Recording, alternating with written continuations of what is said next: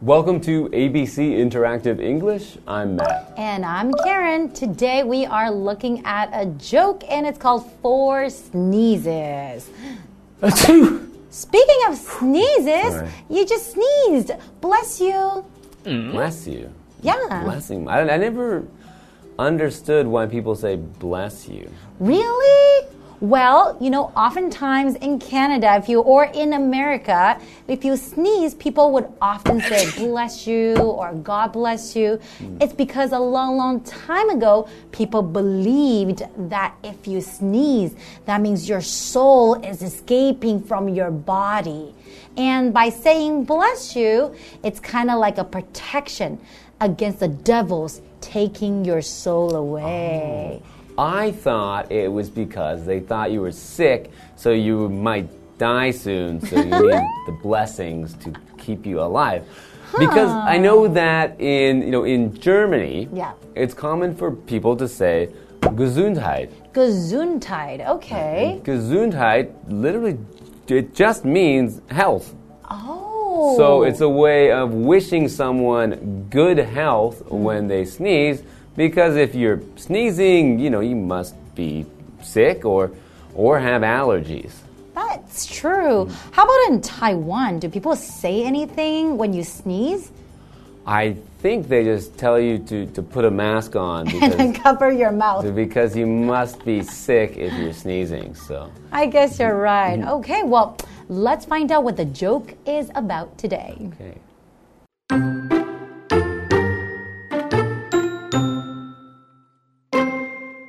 During lunch, a friend of mine sneezed. Then my girlfriend explained, I have some principles about sneezing. If you sneeze once, that means someone is missing you.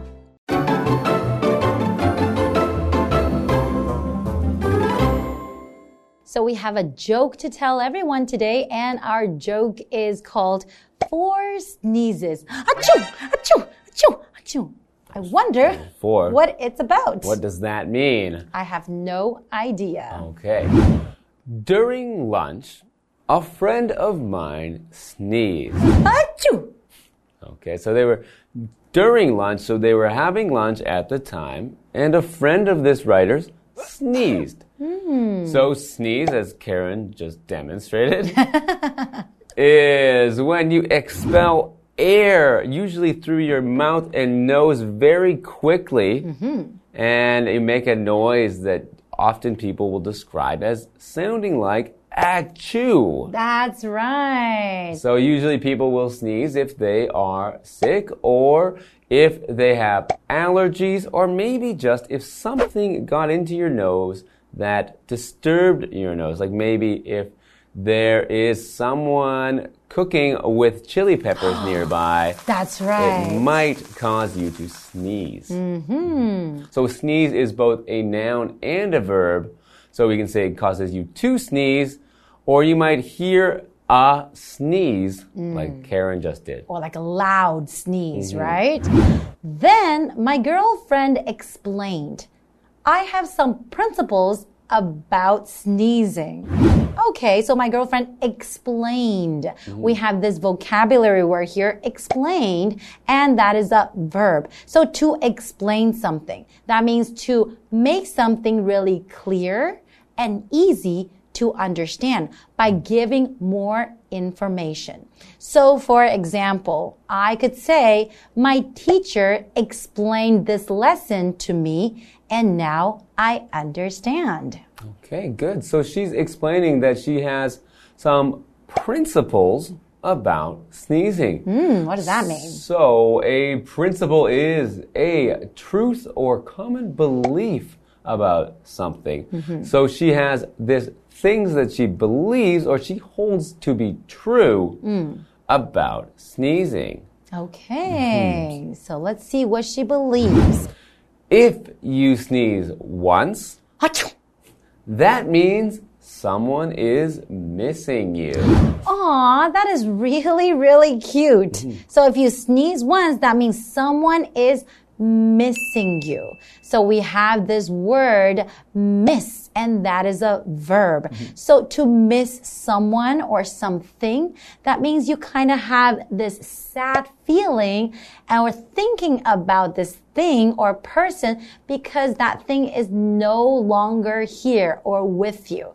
So for example, I can say, I'll miss you when you're gone, right? That means mm. I'll be thinking about you and I have this sad feeling when you're not here with me. Hmm. So that means if you sneeze one time, mm-hmm. that means someone is missing you. Someone is thinking about you.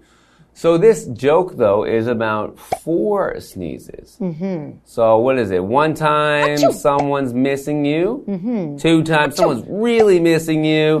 Three times really, really missing you. And four times they just can't live without you.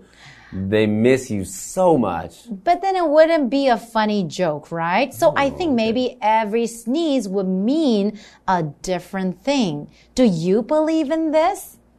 Uh, I think I've heard this before, but uh, you know, when I have, I think, you know, I don't think that every time I have allergies, someone's missing me, or maybe, maybe. Uh-huh. I have allergies because someone misses me, actually. So maybe, Huh. you know, I live here in Taiwan and my parents live in Canada. So maybe the reason I get allergies sometimes because my mom and dad miss me. Aw, that is really sweet. And I would like to believe that too. If every time I sneeze and I think, aw, someone is missing me, I would probably be really happy. So I would like to believe that. Okay, well, I hope we can find out what the, you know, second, third, and fourth sneeze, what those mean after we come back after the break. See you guys soon.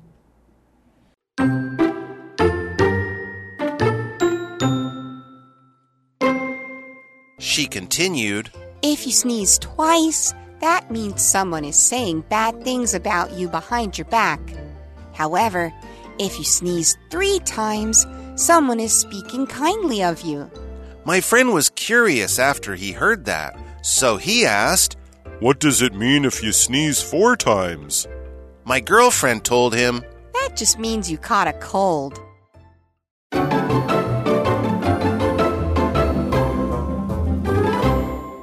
Welcome back. So, before the break, we've been reading this joke about these people who are eating. So, during their lunch, one friend sneezed, mm-hmm. and then the writer's girlfriend said that she knows some things, some principles about sneezing. Mm-hmm. And she said if you sneeze once, it means someone is missing you. Which is kind of sweet, mm-hmm. right?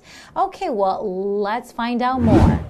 She continued, if you sneeze twice, that means someone is saying bad things about you behind your back.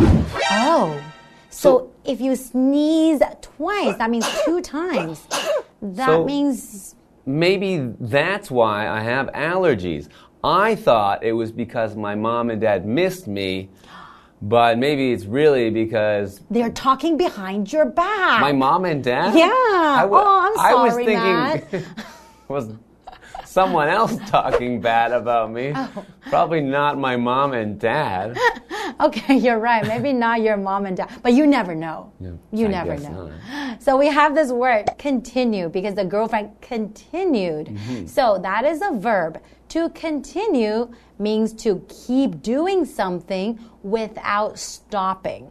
So for example, I could say he continued to play baseball. So that means he didn't stop. He kept on playing baseball, maybe for many, many years. So she said talking about you behind your back. Mm. So that means that, they are not saying it directly to you. Mm-hmm. They're saying it behind your back or to they're telling other people but not telling you how they really feel about you.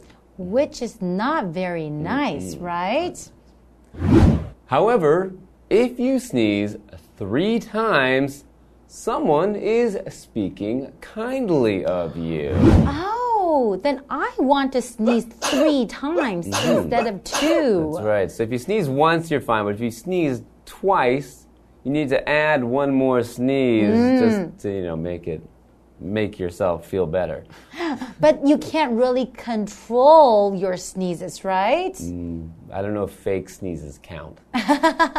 But someone is speaking kindly of you. That means someone is saying something nice about you. So kind just means nice. So someone speaking kindly of you, maybe they're saying how nice you are, what a smart person you are, that you have a kind heart, right? Achoo, achoo. Oh, were you talking about me, Karen? Hey, that Oh, was, that was so a nice. fake sneezing. okay. My friend was curious after he heard that. Hmm, so what's curious? So, curious means wanting to know more information or wanting to know more or understand something better. Mm-hmm. So, for example, children are always very curious about everything mm-hmm. because they're learning about the world around them. They need to be curious to learn more. That's right. And mm-hmm. we always want to stay curious, mm-hmm. right? So we want to learn more. Okay, so the joke continues. So he asked, What does it mean if you sneeze four times? Okay, so we know the first time means someone is missing you, and the second time meaning that someone is saying something bad behind your back. But the third sneeze meaning that someone is speaking kindly of you. They're saying something nice. So if you sneeze four times, hmm. So he says, My girlfriend told him that just means you caught a cold. that is the punchline. Right. So, you're just, if you're sneezing that many times, then you're just sick. That's right. It doesn't really mean anything. And that means that you should probably go see a doctor. Hmm, yeah. So I think it's funny that you sneeze one time is a good thing, sort Mm-hmm. of. People are missing you. You sneeze three times, it's also good. It means people are talking kindly about you.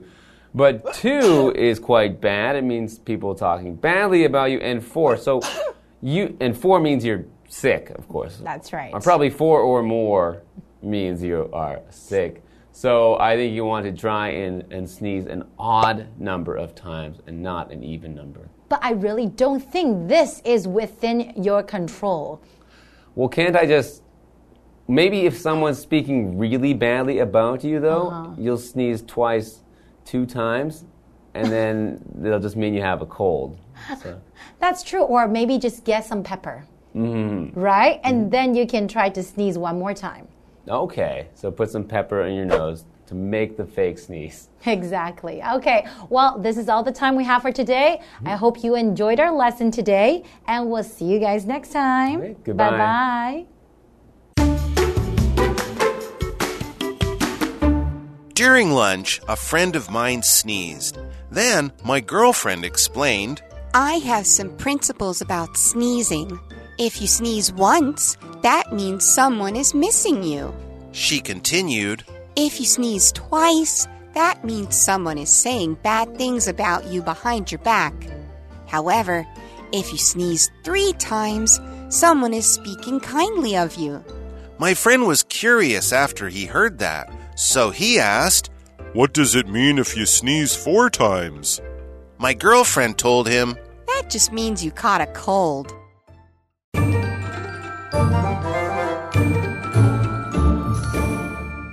Hi, I'm Tina。我们来看这一课的重点单字。第一个，explain，explain，动词，说明、解释、原因或者是理由。Emma didn't explain why she was late. Emma 并没有解释她迟到的原因。下一个单字，principle，principle，名词，行为准则。Honesty is an important principle in business. 诚信在商业中是重要的一个原则。下一个单字 miss miss 动词想念。Ever since my best friend moved away, I've missed her terribly. 自从我最好的朋友搬走以后，我非常想念她。 最后一个单字 continue，continue 动词继续。Let's continue our discussion after lunch。我们午餐后继续讨论吧。接着我们来看重点文法。第一个，a friend of mine，我的一个朋友。of 之后要接所有格代名词，例如 mine、yours、ours、theirs、Judy's 等等。我们来看看这个例句：Sherry is a friend of my mother's。Sherry 是我妈的一个朋友。下一个文法，behind one's back，背着某人，直接翻译是在某人的背后，引申的意思指的是背地里说某人的坏话或扯某人的后腿。我们来看看这个例句。Oh my god, look what she's wearing. It's not nice to talk behind someone's back. At least say it to my face. 最后一个文法，catch a cold，感冒，这是一个固定用法。cold 是可数名词，表示感冒。我们来看看这个例句：Linda caught a cold after being out in the rain without an umbrella. Linda 没带伞在外面淋雨而感冒了。以上就是这课的重点单词跟文法，我们下一课再见喽，拜拜。Today we're going to somewhere a little bit different and special, and it's called the Chiayi Old Prison. Now, it was built in 1922, and it's the only wooden prison in Taiwan. It has an important historic cultural value in Taiwan as well. This prison is equipped with factories, outdoor and indoor bathhouses, and a dental clinic. So if you ever want to learn about what early prisoners' lives are like, make sure you check out Chiayi's old prison. Chiayi Old Prison is located in downtown Chiayi. This prison is well preserved and has an important historic cultural value in Taiwan. Chiayi Old Prison was built in 1922 and is the only wooden prison in Taiwan. It features fan shaped wings and central towers. This design enables easy surveillance and management. The ceiling is a wooden lattice. Above the cells, there is a corridor, which is called catwalk. Guards could patrol and look down into the cells. The prison is also equipped with factories, indoor and outdoor bathhouses, and a dental clinic. You can visit the cell blocks, visitation rooms, the warden's office, and a photography exhibit. Above the door, there is a Japanese shrine hidden in an alcove. At the prison, you can learn about what early prisoners' lives looked like. If you want to have a different trip in Chiayi, be sure to visit Chiayi Old Prison to immerse yourself in this prison atmosphere.